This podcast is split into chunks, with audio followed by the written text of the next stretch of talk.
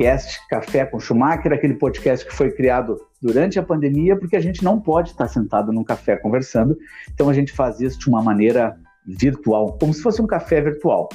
Hoje eu vou ter o prazer aqui de conversar com a Heloísa Kuzer, que é diretora-geral do IGP, no Instituto Geral de Perícias do Rio Grande do Sul. Tudo bem, Heloísa?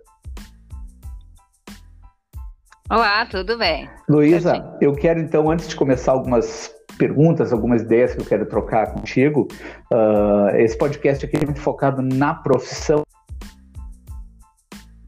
na carreira profissional e eu tenho bastante interesse, assim, imagino que muita gente também que ouve podcast é estudante ou pode estar no ensino médio ou está pensando em fazer uma, uma, uma, faculdade. Tu pode falar um pouco sobre o teu trabalho, sobre o IGP, no geral, isso para a carreira do perito criminal? Ah, nossa, é um prazer, mas assim, é muita satisfação falar da nossa profissão de perito criminal ou das, também posso falar dos outros cargos dentro do Instituto Geral de Perícia. Uh, nós, todos nós nos apaixonamos muito por essa atividade. Mas então, muito obrigada pela oportunidade para falar sobre essa atividade. Então, eu vou começar apresentando assim, o Instituto Geral de Perícia, ele tem, assim como todos os institutos de perícia do Brasil, que tem outros nomes, né, nós temos cerca de 30 tipos diferentes de perícias. Então, nós não, não temos uma faculdade que prepare especificamente para ser perito criminal. É uma área muito científica a perícia criminal. Ela nasceu, até vou aproveitar então para dar uma, uma, contar uma historinha da origem da perícia. Ela nasceu na França dentro de um laboratório, de uma laboratório de uma universidade. Por quê? A polícia, a polícia normal na investigação, ela encontrava alguns elementos numa cena de crime, tipo assim sangue, objetos, e precisava fazer uma análise deste material. E essa análise era feita dentro, então, de laboratórios de universidade. Então, a, a, perícia ela nasce dentro de laboratórios e dentro de instituições acadêmicas. Depois, as polícias começaram a ter seus pequenos laboratórios. E aí nós temos, então, a origem da perícia criminal dentro da polícia. Só que fica muito, é muito ruim essa, essa ligação da polícia ter o laboratório de perícia. Então, aconteceu um grande movimento internacional com a saída das perícias, a autonomia da perícia saindo de dentro das instituições de polícia, para ela ser autônoma e sem, e sem nenhuma uh, sem nenhum vínculo direto então com a investigação. O delegado ele solicita que seja feita alguma análise e o perito faz, ele, não sabendo exatamente a linha da investigação. Até aqui tudo bem? Tudo bem, perfeito. Então tá, então tá bom. Ah, bom, então nós temos uh, no, no, nosso Instituto Geral de Perícias, temos peritos criminais, que peritos médico-legistas, papiloscopistas, técnicos e fotógrafos criminalísticos. São diferentes áreas. Nem todos os estados têm este mesmo grupo de profissionais. Muitos estados têm só o perito criminal, o perito médico legista e papiloscopistas. Alguns só têm perito criminal. Porque a gente, eh, dependendo de como cada um conseguiu distribuir essas, essas atividades eh, de, de campo, né, de atividades fins, dentro da distribuição dos seus cargos. Mas aqui no Rio Grande do Sul, então, nós temos essa diversidade de cargos. Então, o que que faz? Assim, o técnico em perícias, é de nível médio e é um, um, técnico que auxilia em todas as atividades de perícia. Ele auxilia nas necrópsias, o médico legista, ele auxilia, auxilia o perito criminal em diversos exames de coleta. Então ele faz um trabalho mais de uh, auxiliar mesmo da atividade pericial. O papiloscopista, ele trabalha com a identificação papilar principalmente, tá? Fundamentalmente então, o papiloscopista é aquele que coleta a impressão digital lá quando se faz a carteira de identidade. Aí a gente, a, na, a gente coloca a nossa. faz uma pressão com a, carteira, com a nosso dedo, né, nossos dedos, nossa deca datilar, que é o nome dos 10 dedos. E aí a gente coloca ali, ele recebe aquela informação, que é uma forma, uma figura geométrica da, das nossas digitais, ele dá uma forma, dá uma analisada para ir para o banco de dados das impressões digitais, nosso banco biométrico. E aí esse papiloscopista que encontra em cenas de crime fragmentos digitais para ver buscar a autoria, para buscar lá no banco de dados de quem pode ser. É ele que vai também em veículos, esses veículos que são roubados, recuperados, vai à busca de, de impressões digitais e também quando a pessoa morre e não tem está no estado de um estágio de decomposição ou ela não tem identidade. A gente encontra um corpo, uma vítima sem identificação, ele vai coletar ali da, da vítima e vai buscar no banco de dados quem, dar uma identidade para a pessoa. E ainda temos então os peritos médicos legistas que fazem todo um trabalho de necrópsia para ver a causa da morte, sempre envolvendo crime e o estudo das lesões de custodiados, que é quando uma pessoa vai presa, que passa antes então pela central de custódia, para ver se ela tem tá íntegra, não tem nenhum ferimento, não aconteceu nada com ela, ou vítimas de violência. Ok?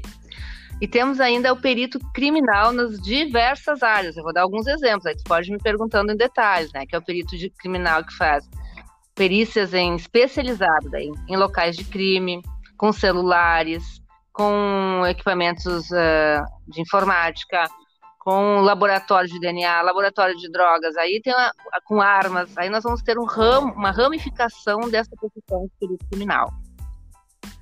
Ok? Ok, muito legal, muito Consegui bacana. dar um panorama? Sim, um, cenário bem, bem claro. Eu acho que, uh, de repente, o público jovem, né, Luísa, uh, pode não conhecer, uhum. né, pode não ter uma ideia do, do, do ou está nos ouvindo aqui e, e pode pensar assim, ah, o que faz um perito, o que precisa ser, o que precisa ter para ser um perito.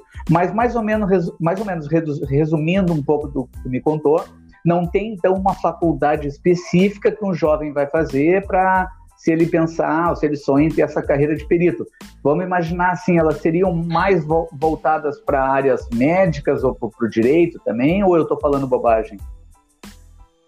Não, assim, ó, pra, na área médica, para ser perito médico legista, com certeza tem que ser médico. Tá. Tem algumas funções que são específicas, tá? Na área, por exemplo, de informática, precisa ser formado em informática mesmo. Aí, tanto que nós não temos conhecimento, né, para abrir uma máquina, para pegar uma senha, para tentar ver informações de dentro de um computador. Então, tem que ser formado em informática. Tem perícias de meio ambiente. Então, o pessoal tem uma, diversas áreas. Pode ser uh, agrônomo, veterinário, biólogo. Então ele ah, vai abrindo possibilidades. Os laboratórios também, o pessoal tem uma, um outro grupo, que são biomédicos, médicos, farmacêuticos. Então, existem grupos, grupos eh, que são designados. Agora, tem duas áreas dentro da perícia que não tem curso, relação com curso, que é a área de balística, porque ninguém não tem faculdade de balística, né? Se a pessoa for formada em em física, pode trabalhar, em biologia também, porque a balística a gente aprende isso na, dentro da perícia. E também outra área é cena de crime. Essas duas áreas em especial, assim, e documentoscopia também, não precisa ter tanta, tanto detalhe da, do trabalho, não está ligado a um curso de formação. Porque quando nós ingressamos no concurso, todas as instituições fazem um curso de formação. Então ele vai aprender aprender. E por acaso hoje nós estamos iniciando um curso de formação. Durante três meses, esses, uh, esses novos servidores passarão por um curso de formação. Eles vão aprender, vão conhecer todas as diferentes áreas. Então, como eu estava te falando, que balística é cena do crime, uh, o profissional ele vai aprender e se ele tiver alguma afinidade com essa parte de armamento, se ele tiver um entendimento, ele vai para essa área de balística. E, e cena do crime é, seria assim, a principal, e essa realmente vou te dizer que não é qualquer um, porque a gente vai para cenas de crime, né? Locais de violência, locais de morte, local onde a gente vê comoção. Então tem que ter um preparo ou assim já é da pessoa, né? Ter essa vontade, essa percepção desse tipo de trabalho. Então varia muito do indivíduo. Agora tem algumas áreas que não são muito afins mesmo, assim. O direito não chega a ter uma área tenha uma atividade, porque a gente trabalha muito com ciência. Então, essa relação com faculdades que têm um curso vinculado a mais científicas, né, de pesquisa. Sim. Mas sabe, Schumacher, que varia em todo o Brasil. Né? Tem estados que não têm essa, essas áreas, pode ser curso superior, qualquer um. Então, isso é bastante variável. Mas eu acho que uh, se a pessoa tem uma, se um aluno tem um interesse, pela atividade pericial dentro nessas áreas mesmo, porque se ele descobrir, por exemplo, que DNA que é laboratório, então é uma área mais laboratorial, né? Biomedicina, biologia, farmácia. Se for uma área mais de mais de informática, mais de acidente de trânsito, assim, tem divers, diversas. Oh. Atendemos a todos. Ok, que legal. Heloísa, eu, eu andei olhando algumas coisas desses cursinhos preparatórios e fui tentar dar uma olhada antes de fazer a entrevista contigo, como é uma prova, tá? Uma prova para para concursos antigos que teve, acho que eu consegui achar uma de Santa Catarina, e fui olhar, eu vi que tem um, uhum. um, foco muito grande nas questões em biologia e química, né? Me pareceu que ali ali é o forte, né? Para concurso, eu acho que não era para perito, mas é. para. Acho que era para técnico, era uma área assim. É, pode ser que tenha muito conhecimento de biologia, principalmente, e ainda mais se for técnico, porque é corpo humano, é uma parte mais biológica. Mas, uh, e química também, nós temos aqui no, quando a gente faz o concurso, é bom ter uma, um, noções ainda de ensino médio, de física, química, biologia, noções básicas mesmo, para ter uma forma de raciocínio mais ciência, né? Mas isso são algumas das, das muitas questões, né? Agora se procura nesses concursos, eu também andei vendo nesses últimos, aliás, que já já tem umas pinceladas sobre, sobre a própria, a própria atividade do perito, sobre algum conhecimento de trajetória de tiro, de armas, por quê? Porque quando a pessoa entra, muita gente entra como um concurso, né? Um concurso para ser um servidor público e se surpreende com o que a gente trabalha. Então é bom que as pessoas tenham noção que é um trabalho árduo, não é um trabalho porque não é como um filme, né? A gente tem muito aquela ideia do filme do perito, da, da cena do crime, que lá que sempre nos filmes tudo é muito limpinho, tudo muito organizado, a resposta é imediata e não é. Ele às vezes é um pouco frustrante porque a gente busca dentro das nossas realidades, né? Não é aquele glamour Então a gente todo, tem que né? dar uma noção. Não, não, não tem, não tem glamour. Porque a televisão não tem o cheiro, não tem a população, tem aquela comoção que eu te falei, a, a madrugada fria que a gente sai. Sim, imagina. Então tem que conhecer, é, conhecer um pouco mais da atividade para poder se identificar. Para poder, para a pessoa dizer, não, eu vou, eu realmente eu vou me dedicar a isso, eu vou aprender e vou assumir essa tarefa. Quando se entra na perícia, uma coisa que acontece é que a perícia é nova no Brasil. Ela não é assim que a Polícia Civil, aqui no estado do Rio Grande do Sul, por exemplo, a Polícia Civil tem 100 anos, a Brigada tem mais tantos, centenária. E o Instituto de Polícia tem 23 anos. Nós somos muito novinhos ainda, é, né? Bem jovem. Então nós temos muito é, e, e, por todo o Brasil isso é novo e a gente tem muito para crescer ainda. Então tem muito trabalho, isso é legal, sabe? Tem muita mestrado, doutorado, tem muito uh, artigos científicos. A gente faz reuniões anuais, todos os peritos do Brasil se encontram em congressos, em seminários, para trocar experiência, para ver o que, que, tem de tecnologia nova. Então, essa parte é bem estudante, é bem bacana. E agora eu vou te dar, vou te dar assim, o que é, para mim, eu acho que o mais fantástico da perícia. Nunca, assim, ó, jamais, isso é uma regra, não existe um trabalho igual ao outro. Não existe uma cena de crime igual a outra, não existe uma pressão digital igual a outra. A gente não tem rotina no nosso trabalho. Sempre, sempre, sempre, absolutamente sempre é diferente um trabalho do outro. Puxa, Isso é bacana, que né? legal, Heloísa. Essa aí vai ser a frase que eu vou colocar na descrição do episódio, porque, guria, eu fiquei imaginando assim, é, tu imagina aquele aquele senhor que entra em casa, né? A esposa pergunta: "Ó, oh, marido querido, como foi seu dia?" Ele responde: "Ah, meu amor, a mesma chatice de sempre." Dá para dizer, né, Luísa, que o, o, perito nunca vai dizer isso, né? Nunca, nunca, nossa, com certeza não. E se começar a pedir as histórias que a gente tem, nossa, são muitas, hein? Heloísa, são muitas. Eu fiquei pensando aqui, eu sou obrigada a te fazer essa pergunta. Por exemplo, tu imagina um jovem, tá? A pessoa fala muito bem, vai ter uma pessoa que vai chegar ali por perto, às vezes a família ou o professor, e vai dizer: Nossa, garoto, tu, tu, tu te comunica muito bem, tu tem uma vocação para ser professor, ou para ser comunicador de rádio, ou para ser um advogado, né? tu nasceu para isso. Aí tem o outro, o outro guri ali, a outra garota que é muito boa em, nas exatas, em matemática, Uh, ou com dinheiro, o cara vai dizer para ele: olha, tu vai ser um grande lojista, tu vai ser um contador. Um contador. O, o, o, que a gente poderia dizer, né? Como é que a gente vai, como é que a gente vai olhar para alguém e dizer que ele nasceu para ser um perito, né? Tem um pouco de. Tu, tu arriscaria dizer que tem um pouco de, é. de vocação por trás, de dom? O que, que eu preciso ver numa pessoa para dizer ah, assim que ela nasceu uh -huh. para isso? Olha, eu acho que eu te diria que é a curiosidade e o, a observação, o detalhe. Sabe assim, quando tem aquela pessoa assim que a gente faz uma brincadeira em sala de aula, assim, entra um profissional para tá dando uma aula de para peritos, né? E entra alguém para dar um recado e sai. Aí tu pergunta assim, qual a roupa que estava vestida? Qual a posição do cabelo? Sabe? Faz perguntas de observação. E aí tu vai ver esse olhar, sabe, a pessoa que fica atenta aos detalhes. Sim. É esse, é esse que eu tenho. É isso aí. Olha que legal. É aquele que fica atento. É, olha só, eu vi que a pessoa. Aquele negócio, opa, como é que tá chovendo e a pessoa tá. Não, contrário, assim. Hoje é um dia de calor e a pessoa tá, a pessoa tá cheia de roupa. Hum, tem alguma coisa aí, sabe? Essas relações que vai se fazendo, assim. Olha só, ela andou por aqui, mas não ficou pegada, ficou pegada. Esses detalhes que a gente. Aí sim que é coisa de filme. Que interessante. Assim, que tu observa, assim, ó. Me diz esse, esse olhar diferente. Me diz uma coisa, eu não, não sei se eu estou enganado, mas eu me lembro de ver alguma, alguma coisa de foto em jornal. Em São Paulo, em São Paulo, a, a perícia faz parte da Polícia Civil, não é separado como é o IGP ou eu estou enganado? É. Não, é, é, é, separado, mas é, é diferente. É uma superintendência cada estado, se eu for te contar, é uma situação.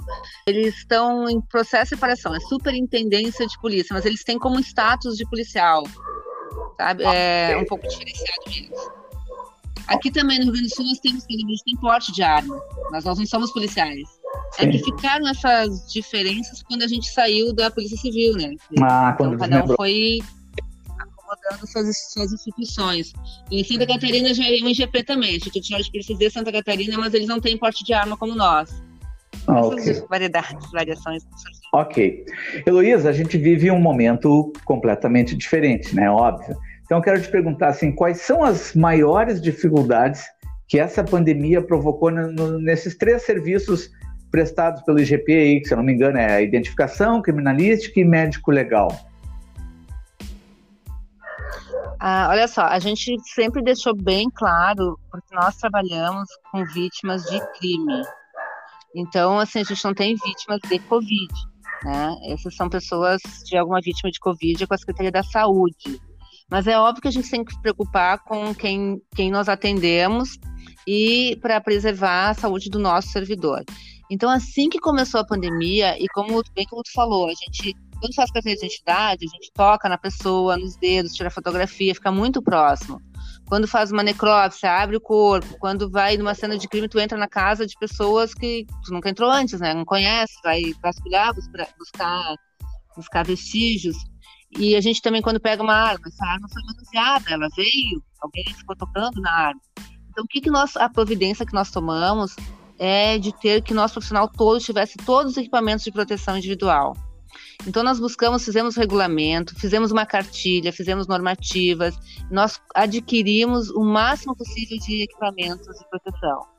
Então, a gente fez, dependendo do, do grau de, de, mais próximo, e também tem um detalhe que é de causar, a provocar aerosóis, né, que o pessoal fala, assim, de, por exemplo, quando manipula um pulmão, assim, isso libera aerosóis. Então, a gente também foi tratando com os médicos mesmo as diferenças para deixar o pessoal bem equipado. E vou te dizer que deu resultado, né? Porque hoje a gente está bem, nós não tivemos nenhum caso, nenhum servidor do IGP pegou Covid em suas atividades. Então funcionou os cuidados que todos tiveram, porque a gente fica preocupado porque se um, eh, todos trabalham em equipe, que essa é outra característica, né, da, da de quem trabalha na, com perícia, que tem que trabalhar em equipe. E a gente cuida que se uma pessoa ficar contaminada, isso compromete toda a equipe. Então a gente está tomando cuidado com isso, mas mudou bastante. O que, que mudou muito foi a, essa. Assim, quando a gente atende um caso, uma, uma ocorrência, uma, uma cena de crime, ou o próprio legista, a gente troca ideias entre os profissionais existe uma conversa, tudo, então nos deixou um pouco afastados disso, né? Que agora a gente está fazendo por, por computador, à distância, né? Sim, é, imaginei, eu ia te perguntar isso agora, porque nós temos assim na sociedade, toda a sociedade gaúcha, mas no Brasil toda essa onda do, do online, né? Tudo que a gente ouve é online, é remoto, é virtual, são reuniões, né? E isso aí, então, de alguma maneira se aplica poderia se aplicar também ao trabalho do, do, da perícia criminal, do IGP? Alguma coisa deu para fazer essa transposição para o online, para o remoto, do trabalho de vocês? Foi, olha, foi mais na parte administrativa, porque na parte de atendimento ao cidadão a gente não tem como. Então, só a parte administrativa e essas trocas de reuniões. Mas a atividade fim mesmo, a gente regoçou a manga e tem um atendente. A gente tem que estar na rua sim.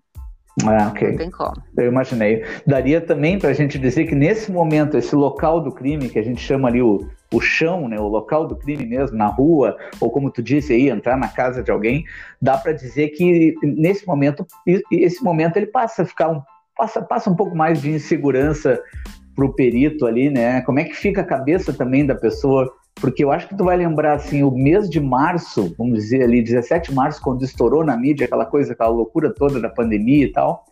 Pessoas como eu e tal, eu não, não sou um perito, não sou médico nem nada, a gente estava em casa aqui, né, Luísa? Todo mundo meio que surtou, né? Tu ficava com medo até de fazer compra do supermercado, tu chegava do supermercado, tu tirava o calçado, aquela loucura, não pode encostar a mão numa embalagem de biscoito, não pode nada.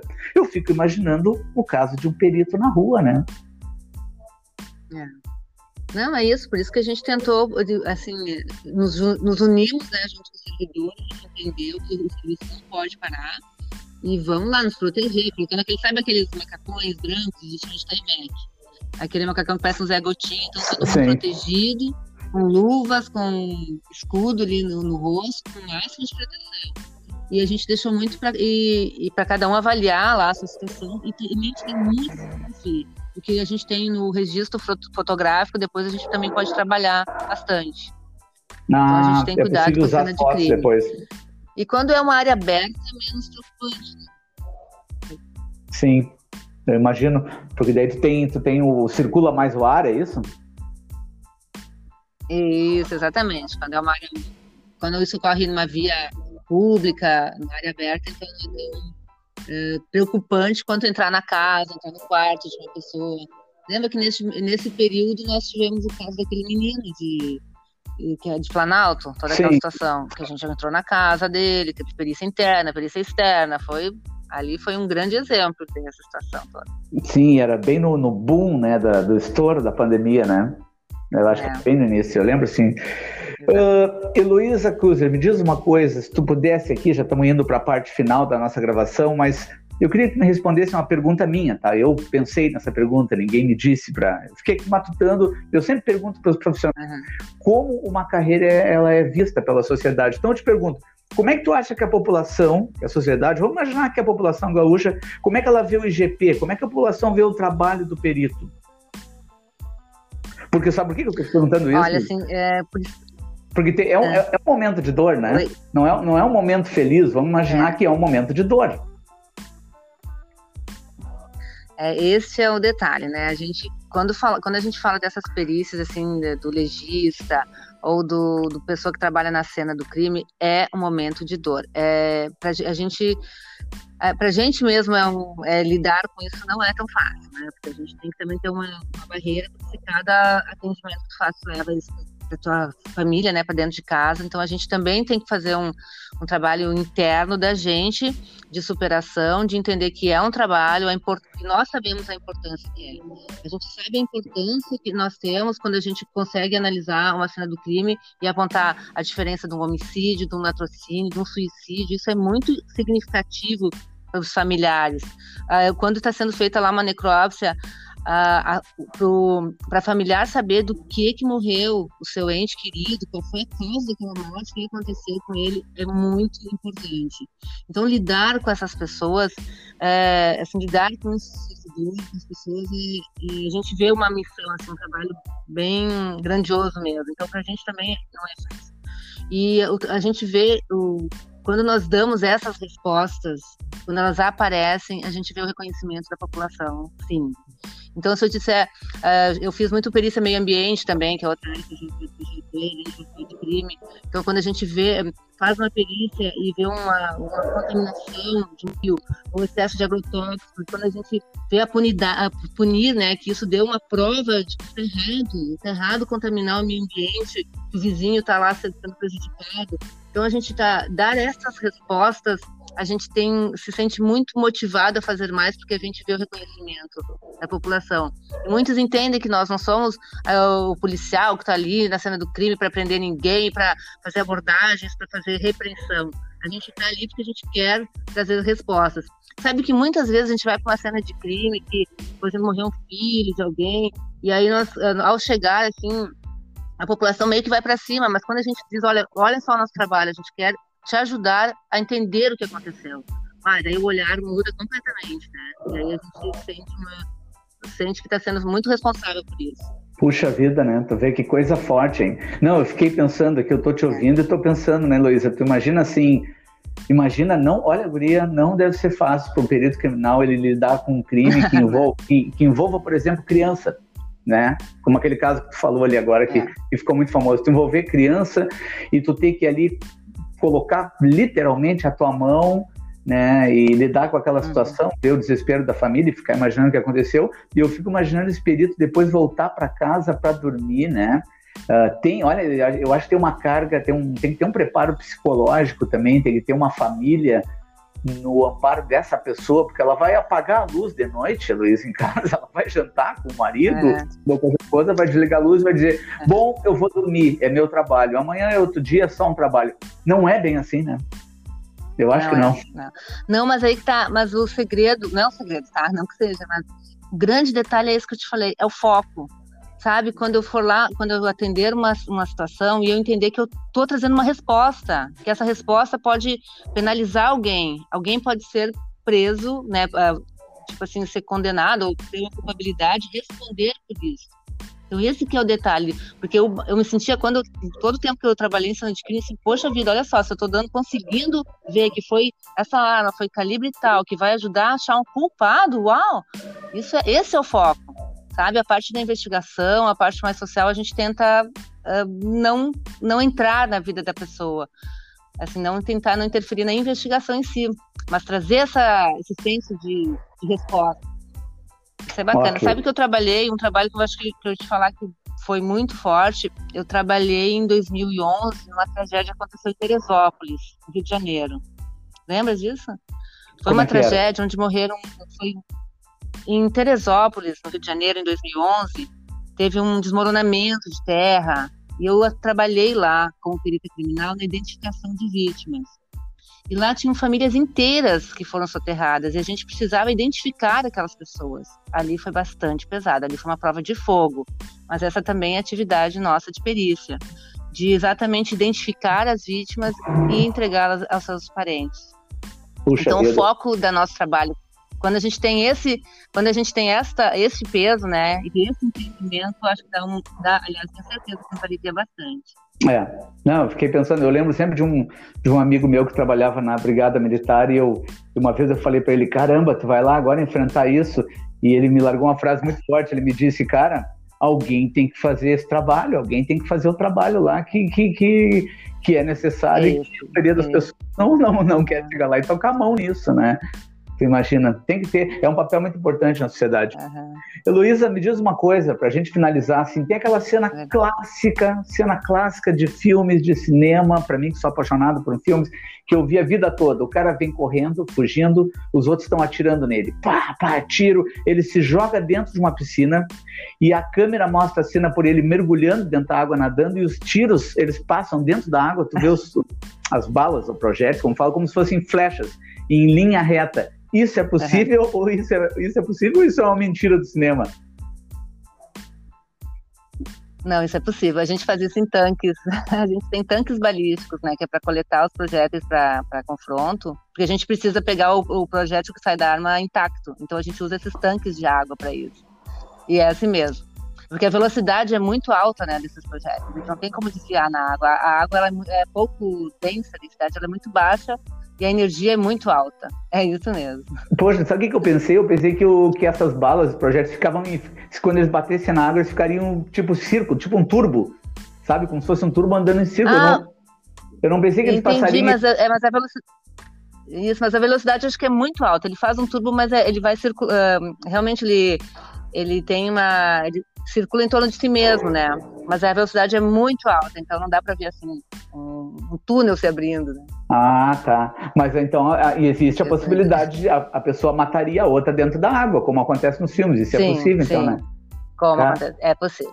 Caramba, mas tu, tu, é deve, tu, deve, ver muita coisa em filme que tu também deve dizer para ti mesmo, né, Heloísa? Isso aqui é impossível, isso aqui é mentira. Deve é, aí coisa. não, aí não. Exatamente. É. Principalmente quando a gente trabalha muito, que vê um detalhe para nós que é interessante, é, é a mancha de sangue. A mancha de sangue dá muita informação porque a forma que, que cai, que goteja, a, a, altura, tem toda uma, uma dinâmica, tem toda uma ciência em cima de manchas de sangue. E no filme não vê nada disso, né? É uma pocinha de sangue lá e até parece que é assim. A gente, não, não é nada disso. tem vários detalhes, sim. É, já ouvi falar alguma coisa sobre uma, um termo que os peritos usam, que é a tatuagem do tiro. o dia que eu ouvi isso, eu achei incrível que era para mim que sou leigo era mais ou menos assim aonde entra um é. tiro no corpo de uma pessoa que ele deixaria é possível fazer uma leitura, né? ele deixa marcas ali como se fosse como se fosse uma tatuagem que ele fez onde ele entrou, onde, onde ele saiu, né? Mais ou menos algo assim. É, é mais ou menos, é assim, ó, é a chamada zona de tatuagem. É que assim, ó, quando, dependendo da distância que tá a boca do cano, né, chama assim, a boca do cano do anteparo, independente, né, se for numa pessoa ou alguma coisa, é, expele pequenas partículas. E se estiver muito perto, essas partículas, elas fazem queimaduras. Por isso que a gente chama de tatuagem, porque a pólvora, assim, quando bate no anteparo e faz um chamusca, umas, umas marquinhas e queima, ela tu tenta limpar e não sai. Então essa é a zona de tatuagem, essa, essa que você está se referindo. Hum, sim. E tem uma outra que depende e, e, assim ó, varia muito do tipo de tipo de projeto do calibre da arma, se a munição é velha, se a munição é nova. Tem vários fatores da pólvora, se ela é muito antiga, dela vai ficar uma mancha mais escura. Então tem, tem vários detalhes sobre isso. Ah, não é uma ciência assim tão exata. Muito bom. Heloísa, quanto, há quantos é... anos tu trabalha no GP? Há 16 anos. 16 anos. E qual é a tua formação? Qual é a tua, tua história? Tu, tu é de Porto Alegre? Então, eu, eu sou de Caxias do Sul, natural de Caxias. Eu fiz uh, faculdade de biologia. Mas aí eu vou te falar de uma, uma. Meu mestrado foi numa área que eu acho que tem tudo a ver. Eu sempre digo que tem tudo a ver com perícia. Eu fiz paleontologia. Tá? Eu sou mestre em paleontologia. E aí a paleontologia, o que, que me fez? Buscar aqueles caquinhos de ossos, sabe? Fragmentos de pequenos fragmentos de ossinhos para remontar, para recontar uma história. Então, esse mais ou menos é, é, muito semelhante com a perícia, que hoje pega pequenos vestígios para recontar como é que teria acontecido a situação. Então, a paleonto ela me levou muito para esse raciocínio do, do micro para o macro. É, aí tem bastante relação, né? Que bacana, que carreira bonita, Luísa. Quero te dar os parabéns. Ah, obrigada. Quero te agradecer por tu ter dedicado esse tempo para conversar com a gente. Eu tenho certeza que muitas pessoas vão aqui e vão se interessar pela carreira. Então, quero te agradecer, te dar um tchau e tu pode deixar o teu recado final aí para os nossos ouvintes do podcast. Nossa, é uma grande oportunidade estar aqui, porque eu realmente sou apaixonada pela atividade criminal. Ela já me levou a vários encontros, a vários eventos. Já trabalhei em Brasília, trabalhei no Rio, então é uma, uma área que tem muito a aprender. Quem tem, quem tem curiosidade, é uma área muito bonita mesmo. E a gente pode, e nunca tem rotina, que é o que eu te falei, e a gente pode também migrar. Assim, eu trabalhei um tempo na balística, lugar de crime, ambiental. Então a gente pode ter, tem muitas possibilidades de crescer como pessoa e crescer como cidadão. Então, é uma grande oportunidade. Espero que muitos se sintam à vontade, curiosos para encarar essa carreira maravilhosa. Muito obrigada pela oportunidade. Que legal. Muito obrigada, Luísa. Abraço, tchau. Estou à disposição. Abraço, tchau, tchau.